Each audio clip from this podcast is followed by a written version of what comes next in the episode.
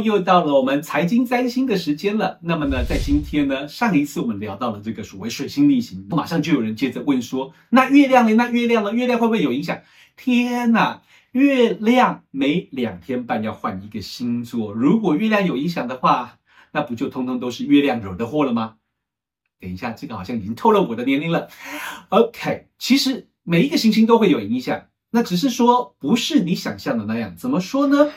其实我要这么说，的确有人真的有人去把很多的财经数据，包括我自己都这么做，把所有这种重要的财经的占星的变化日期，比如说大大跌或大涨的日子，全部拿出来去做分析研究，或者是说去把所有的这种涨跌幅超过一定程度的日子拿起来去做统计研究的话，去看出这个所谓月亮在哪个星座对什么样的商品有影响，或者月亮在哪个星座对。某个地区的股市有所影响，这其实蛮有趣的。它很有可能是有影响的，因为就好像是你自己有你自己的本命星盘，行运的月亮来到对你的本命星盘有冲击的时候，你自然的会比较开心，会比较刺激，或者会情绪比较差一点。每一家公司或每一个大盘的这个成立的新盘，也可能会造成这个影响，所以想当然尔的所谓呢，这个月亮的星座自然会有影响。所以你要怎么样去观察？当然就是去看他们本命盘里面的这个所谓行星跟行运的月亮之间的这个互动。但是这些都还是小事，因为在财经占星当中，你说这样好了，月亮每二十八天绕完一圈，在这二十八天，在这二十八天之中呢，它会产产生几次强硬相位，一次合相，一次对分相，两次四分相。如果你再把一百三十五度的一百两个一百三十五度跟两个四十五度都加进来，你还不算什么一百五啦，什么什么其他的。一个月会有好几次的重大影响，但是事实上并不是这样子的。在真正在财经占星的这个观察当中呢。我们是用这种堆叠式的金字塔式的，就一层一层一层堆上来。我这边就不能告诉你是哪几层了，OK？但是我可以告诉你最重要的，最重要的，就好像学占星学一样，记住这总体占星。所以呢，总体的经济学，所以呢，最基础的那一块金字塔最下层的那一块，全球景气以及全球的供需的判断，是一定要考虑进来的，OK？那么。这个当中呢，就有一个我另外可以告诉你的，我可以在今天给你一支名牌，OK，大家都很开心，眼睛都睁得很大了，对不对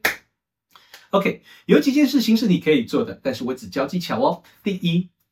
日食、月食多半都是比较不稳定、变化比较大的时刻，特别是全球的政治经济局势多半都有比较大的波动。现在你就要站在投资人的角度来想，如果你是投资人，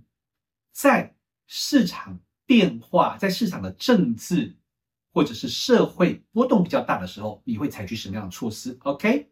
好。第二件事情呢，是每一个月，其实，在传统占星在古占当中呢，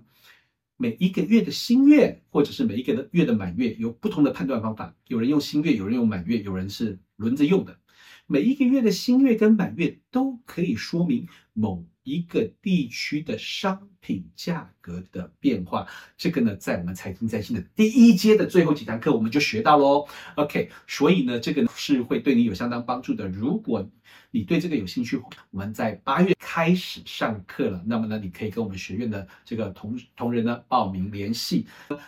新月图跟满月图的确可以告诉你某个地区的一些经济的走势的一个特质。